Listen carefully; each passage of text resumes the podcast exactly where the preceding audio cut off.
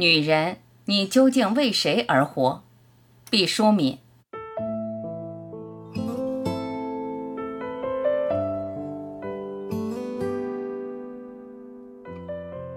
我认识很多这样的女人，青春已永远驶离他们的驿站，只把白帆悬挂在他们肩头。在辛劳了一辈子之后，突然发现整个世界已不再需要自己。他们堕入空前的大失落，甚至怀疑自己生存的意义。当我们幼小的时候，我们是为父母而活着的。我们亲昵的呼唤，我们乖巧的举动，我们帮母亲刷锅洗碗，我们优异的成绩给父亲带来欣喜。女孩以为这就是生存的意义。当我们年轻的时候，我们是为工作和知识而活着。我们读书，我们学习，我们在自己的岗位上努力地工作着，我们得各式各样的奖状。女人以为这就是生存的意义。当我们和人类的另一半结合在一个屋檐下的时候，我们以为太阳会在每一个早上升起，风暴会被幸福隔绝在遥远的天际。我们以丈夫的事业为自己的事业，无私地贡献出自己的一切，遵循美德。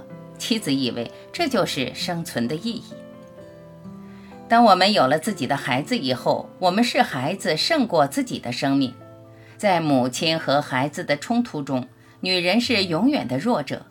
在干渴中，只要有一口水，母亲一定会把它喂给孩子；在风寒中，只要有一件衣。母亲一定会披在孩子的身上。母亲以为孩子就是自己生存的意义。终于，丈夫先我们而去，孩子已展翅飞翔，岗位上已有了更年轻的脸庞，整个世界已把我们遗忘。这个时候，不管你有没有勇气问自己，你都必须重新回答：为谁而生存？丈夫，孩子。事业，这些沉甸甸的骨髓里都有女人的汗水，但她们毕竟不是女人自身。女人是属于自己的。暮年的女人像秋天的一株白杨，抖去纷繁的绿叶，露出树干上智慧的眼睛，独自探索生命的意义。生命对于每个人都是上苍只有一次的馈赠，女人要格外珍惜生存的机遇。因为她们的一生更多艰难，我们是为了自己而生活着，不是为其他的任何人。尽管我们曾经如此亲密，尽管我们说过不分离，但生命是单独的个体，无论怎样血肉交融，我们必须独自面临世界的风雨。女人要学会播种，即使是在一个没有收获的季节。女人太习惯以谷穗衡量是否丰收，殊不知有时播种就是一切。开心的钥匙不是挂在山崖上，就在我们伸手可及的地方。只要你感到是为自己而生活，世界也许就会在眼中变一个样子。写文章为什么一定要发表？自己对自己倾诉会使心灵平和。练书法。为什么一定要展览？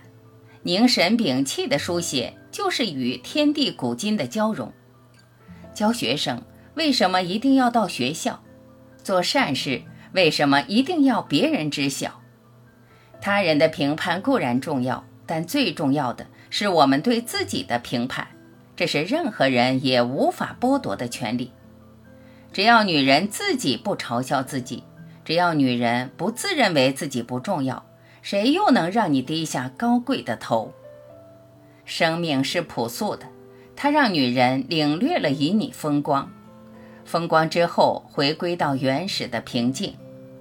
在这种对生命本质的探讨中，女人更深刻地认识自身的价值。在生命所有的季节播种，喜悦存在于劳动的过程中。